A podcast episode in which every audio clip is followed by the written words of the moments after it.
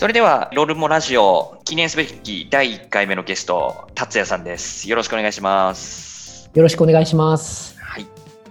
じゃあ、前回のラジオでも話した通り、まあ、コンサルティング業界で活躍していた、まあ、コンサルタントということで、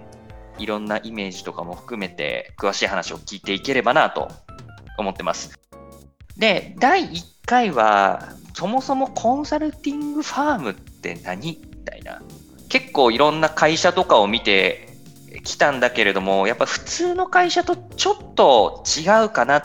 ていう印象があって、なんかその辺実際に達也さんはコンサルティングファームの中にいた身として、なんかどんな印象を持ってるんですか、はいはいはいああ、コンサルティングファームって一般的じゃないから難しいですよね。そうそうそう。なんか、え？な、何、まあそもそも何なのみたいなところからまずちょっと簡単に話してもらえるとありがたいなと思うんだけど。いやでも、コンサルタントっていう話がまあ全体にあるんですけど、まあ特定の業界、業種のアドバイザーたちがこう、集まって一つの会社に集まった、まあ、専門家集団みたいなことが分かりやすい表現になるのかなと思います。その集団のことをファームっていうっていうそういうこと、うん、ファームって呼ばれていますね。はいはい、はい。はい、なんか最初はあれなのかな？特定の、まあ、専門家のもとに集まったプロフェッショナルな集団みたいなところが多分コンサルティングファームっていうものの成り立ちらしいんですけど、実際の今の会社でもそうで例えば自動車会社の経営とか売り上げを上げましょうみたいなことを解決する専門家の人たちがこうわっと同じチームに集まって同じ会社に集まってますとか、はいはいはい、まあ、実際はいろんな自動車業界とか金融業界とかいろんな業界の専門家たちがいるんですけどそういう会社をアドバイスするアドバイザー的な、まあ、コンサルタントがたくさんこう集まった場所がコンサルティングファームなのかなっていうような感じ、なるほどなるほど、そうするとじゃあ金融が得意な人たちと、なんか自動車関連が得意な人たちと IT 関連が得意な人たちみたいなのがまあ本来だったら独立してチームとか会社とかになっててもいいんだけれどもそれをいっぱい集めましたみたいな。そうですね。で集まってるといいことがやっぱあるんですよ。一人一人でやっててもえ一人に能力が高ければ一人でやればいいじゃないって思いがちなんですけど、うんうん、やっぱり例えば自動車会社有名な T 社があります。うんうん、T 社にアドバイスをいいアドバイスしたいなと思った時に、うんうん、だけど T 社以外のことが分かってないと本当にいいアドバイスできないなって思ってああなるほどね。他の会社だと何やってるから御社はこれをやるといいよみたいな。とかまあ、言えないことももちろんあるんですけど、うんうんうん、昔海外の企業ではこういうことやってたよとか、はいはいはいはい、いろんなその専門家たちが集まっていることで知識が共有されて、うんうん、実際に一つ一つの仕事が良くなったりするっていうのもあって集まる意味っていうのはそういうところが良かったりします。うんうんうん、そうだよね。特に今だとどんな企業とかどんな業界でもじゃあ IT 使うからその IT の知識が組織の中にあってそれをどういうふうに業界の中で使おうかみたいなところもこう、シナジーというか混ざり合っていい感じのものが出来上がるみたいな。ありますね。例えば自動車メーカーのじゃあどうやって売っていったらいいかっていう売り方にすごい専門的な人がいたとして、でもその売り方には詳しいけどじゃあ最近自動運転みたいなのが流行って言われてるけど自動運転には詳しくないみたいな時に同じ会社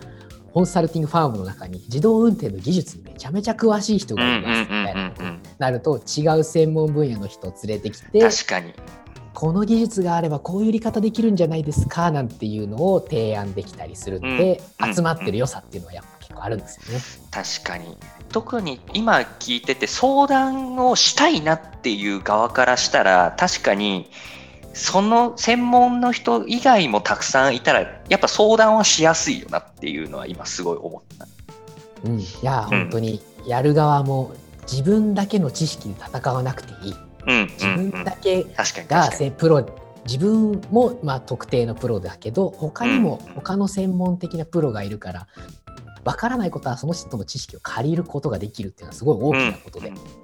それが集まってファームとして呼ばれる意味かもしれない。うん、なって思います。確かに。学校みたいな感じでこう当てはめると結構分かりやすいなって今思ったんだけど、まあなんか数学の先生がいて、理科の先生がいて、社会の先生とかがいて、聞きたいことはそこに専門的にこう聞いていけばいいし、やっぱ他のことも聞きたいなってなったら、やっぱ他の教科の先生がいた方がいいよねみたいな、うん、いやもうまさにその通り。そんなイメージで、じゃあやっぱりファームっていう大きなこう組織というかうん、塊にしてやるといっぱいメリットあるよねっていうのがコンサルティングファームみたいなイメージ。うんなるほど。はい、トルコライス的な。わかるかな？トルコライスわかるかな？いやちょっと 難しいんじゃないいや。聞いてるちょっと学生の人、ぜひトルコライスググってほしいんだけど、マジあれ、神の食べ物だと思ってて、え 一度で3度、4度美味しいみたいなね。ね、あのねトルコ、ライスです。カツ丼があって、ナポリタンがあって、カレーが入ってて、一回頼むと全部ついてくるよみたいなね。全部ついてくる。なるほど、なるほど。まあ、すげえ雑な例えをしたけど、なんとなくなコンサルティングファームはのイメージはついたんだけど、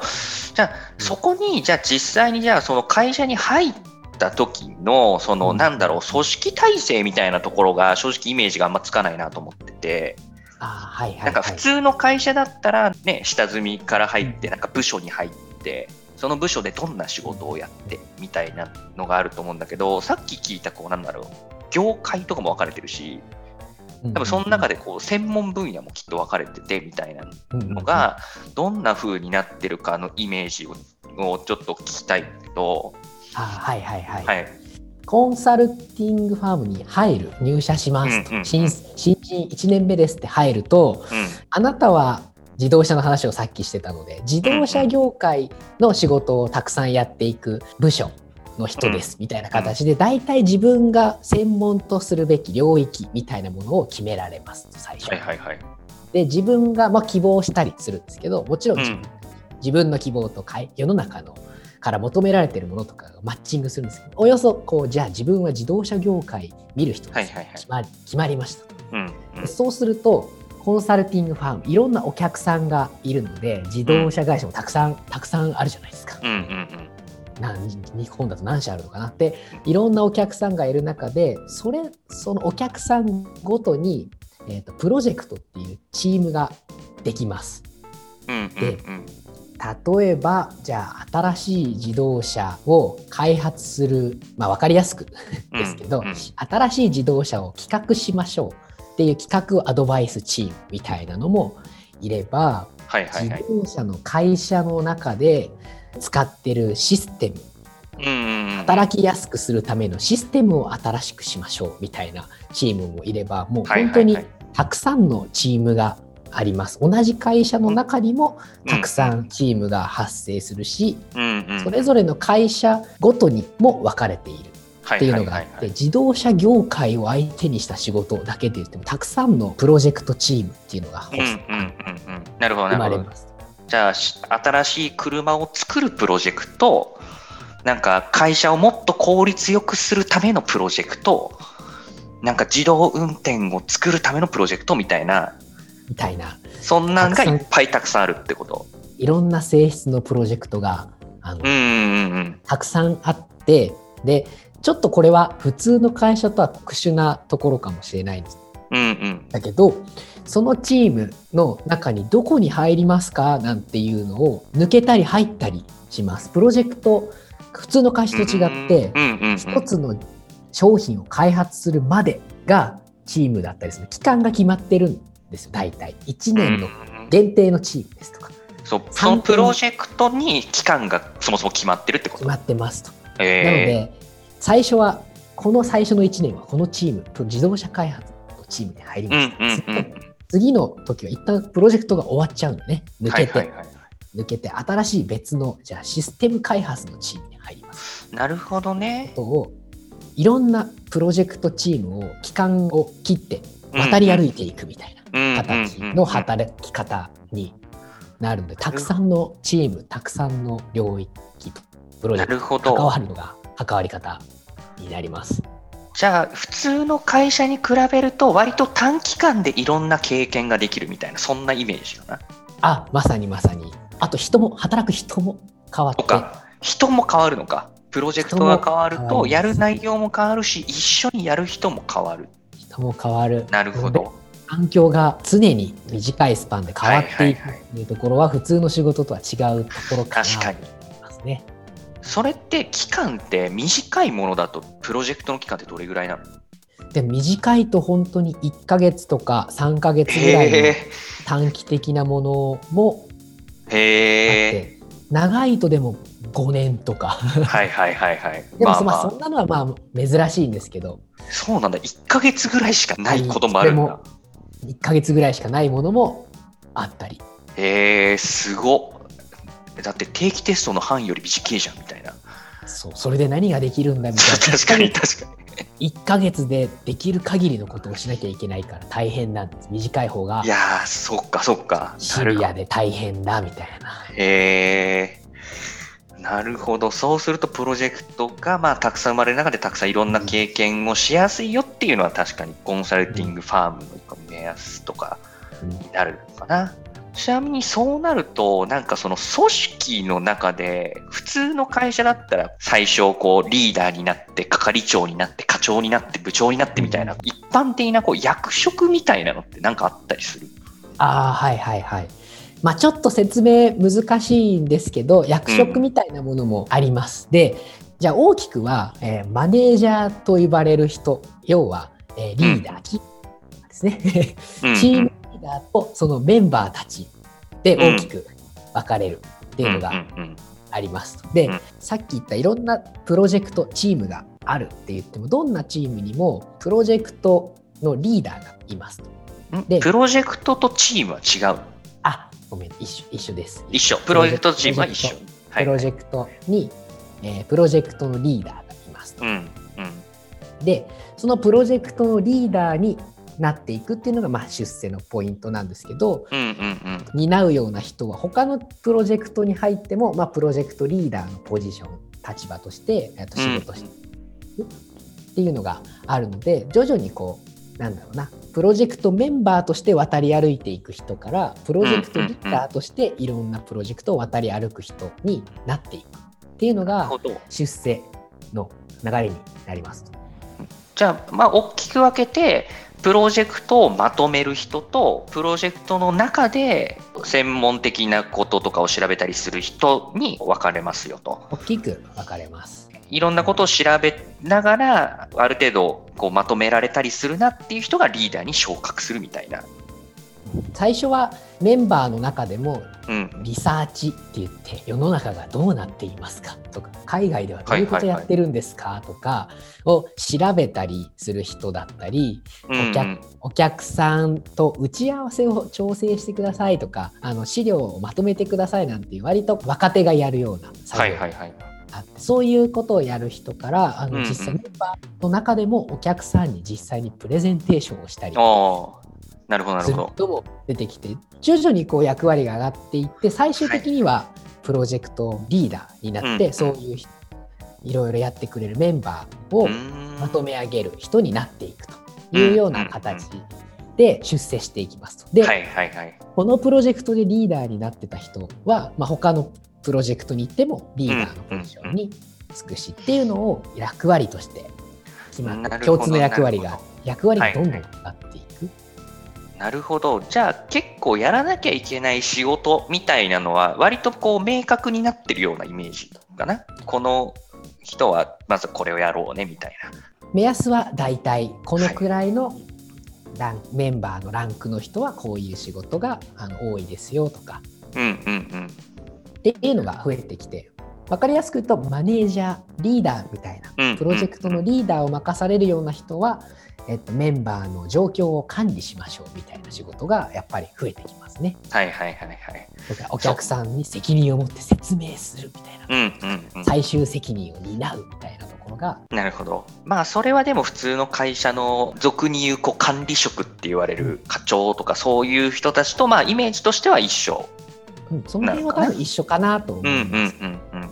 なるほど。ちなみに、まあ、達也さんのいたコンサルティングファームっていうのがそんな感じだったと思うんだけど、他の会社でどうなってるとか、なんか業界としてそれってそんな感じになってる？のそれとも結構会社によって違うの？かな基本は似ていると聞いています。実際はえー、渡りやその会社他の会社に転職したり回っていたわけじゃないので、えー、聞いた話でしかないんですけど、基本的には枠組みは一緒、プロジェクトっていうものがあってそこを渡っていくっていう形は、まあ俗に言う外資系のコンサルティングファーム、はいはいはい、海外海外の会社、うん、コンサルティングファームに関してはあの一緒かなっていう感じで、ちょっと日本の会社のコンサルティング関係の会社の仕組みちょっと知らないところがありますね。そう、ね、あんまりわからない。そうだね。日本の会社は、まあでも日本の会社のコンサルティング、まあファームじゃないかもしれないけど、会社ってもともと外資系にいた人が多分立ち上げた会社がほとんどなので、うん、まあまあ、それは、大枠はなんか変わらなそうだなっていう気はする。聞いた話は大体同じ枠組みなのかななんていうのが思ってます。はいはい、なるほど、なるほど。今回の話をまとめるとコンサルティングファームっていうのは専門家がたくさん集まって専門家の中でもノウハウを共有しながらお客様に最適な情報とかノウハウを渡せるような組織体制になってますよと。でいろんなところとか専門のチームの中でもその中でもさらにこういろんなプロジェクトがあって、うん、そこに1ヶ月から5年とかまあその期間はいろいろだけどいろんな仕事とかいろんなメンバーと一緒に仕事をしながらお客様の課題を解決していくっていうのが一般的にコンサルティングファンみたいな、うん、まさに。そんな感じのイメージかな。何が違うのかって多分客観的に思ったら本当にいろんな人と多分仕事をするっていうののスパンの短さとかは結構コンサルティング業界すごい独特なのかなっていう、うん、いや本当にたくさんの人と仕事しました。多分7年ぐらい勤めてた中で、どれぐらいプロジェクトを渡り歩いたかっていうとまあでも8個ぐらいかな。1年に1個ぐらいのペースで渡り歩いてきてそれぞれのプロジェクトチームのサイズも小さいと本当に5人ぐらいから大きいと100人ぐらいまで。おおすごそんなでかいんだ。100人もいるんだ。100人いるプロジェクトとかへえ面白それも取り扱うテーマによって変わってきて、例えばもうそのプロジェクトチーム自体は5年かけてやる会社の一大プロジェクトなんですけどそれに関わる人はお客さんも含め100人100人ずつ200人みたいな。すげあそこ100人ずつで200人だね。みたいな。お客さんも100人ぐらい関わるすごい。全社会社全体を巻き込んだ仕事とかと、うん、お客さんで関係する人は会社員全員みたいな。まあね 規模によっては、まあ、そもそもね100人プロジェクトで出せる会社ってだけでもすごいし、うん、そっか。まあそうだね。会社自体全員で何か巻き込んで変えるとかっていうところもあるしし、本当にいろんな人と多分短いスパンで経験とか多分信頼関係を築いていかなきゃいけないってところもそうだし、プロジェクトによっても多分やる内容も違ってくるから、つけなきゃいけない知識っていうのもそこでまた変わってきたりするから、まあ、その辺がなんかコンサルタントって成長スピードが速いよねってよく言われるゆえんかなと思うし、その辺が今学生の新卒のね、やっぱランキングでコンサルティング業界ってすごい人気な理由もやっぱその辺の成長スピードみたいなところにあるのかなっていうのが聞いててまず業界のその仕組み的になんかそんな感じなんだなっていうのはすごいよく分かったな。うんうんうん、いや本当に成長スピード速くないといけない。確かに。確かに。逆にね。成長しろやみたいな感じのところとかはあるかもしれないけど、まあでもそれを求めてる人からしたら多分すごいいい環境なんだろうな。あなた専門家でしょみたいなことを普通にお客さんに聞かれるので、うん、専門家じゃないといけないだけど、うん、1か月前までは知らなかった 確かに。参加さ参加することになってはいはいはい、はい、1か月後には専門家として話さないといけないっていう1か月で基本的なことは覚えなきゃいけないっていうのが、はいはいはいあるんでそりゃ確かに、まあ、成長っていうか、まあ、そうならないとそうだね、う。ん、確かに。それはすごい。なるほど。